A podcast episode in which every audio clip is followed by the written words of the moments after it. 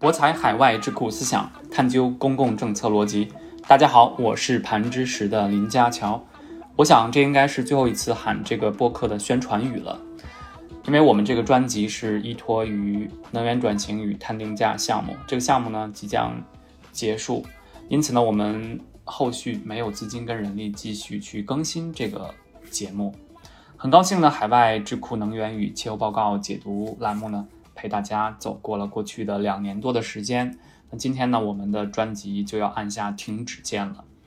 盘知识目前制作的三个播客节目，在停更这个播客栏目之后呢，我们将对原有的能源评论的节目进行一个改版升级。那更多精彩的内容呢，也欢迎大家保持对我们的关注吧。在各大平台可以搜索我们机构盘知识或者能源、气候这样的关键词呢，都会搜索到我们的另外的一个播客。我们的英文播客呢，也将继续更新。现在通过我们的微信公众号“盘知识环境与能源研究中心”呢，也可以收听到我们目前更新的节目内容。这个专辑就结束了。那新冠呢，其实还仍然在我们的身边。我们节目的缘起呢，也跟新冠有关系，因为那个时候呢，从这个线下转到线上发力呢，是我们项目的一个传播这块的转型吧。我们最初的设想呢，也是希望。通过就是借助海外智库的最新的政策分析，还有就是他们的前瞻性的思考以及研究视角呢，帮助国内的听众能更好的去理解全球能源与气候变化的政策的新问题呀、新挑战呢。过去两年我们解读的报告呢，来自的智库是跨地域、跨立场、跨议题的。也许呢，你也能记得我们在。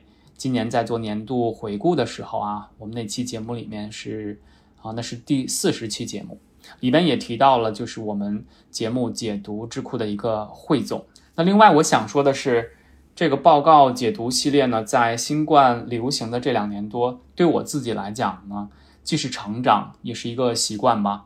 因为我们团队要定期的去扫描我们自己的这个智库的数据库。然后挑选出适合的报告来解读。那讨论之后呢，我们是将最新的这个报告内容呢呈现给大家。同时呢，我们的解读呢也一直是秉持着就是时效性，还有就是独立性这两大原则吧。节目结束了，但是希望大家能够保持跟踪智库报告这样的一个习惯，去吸收他们的最新的政策研究成果，丰富自己在能源与气候领域的认知吧。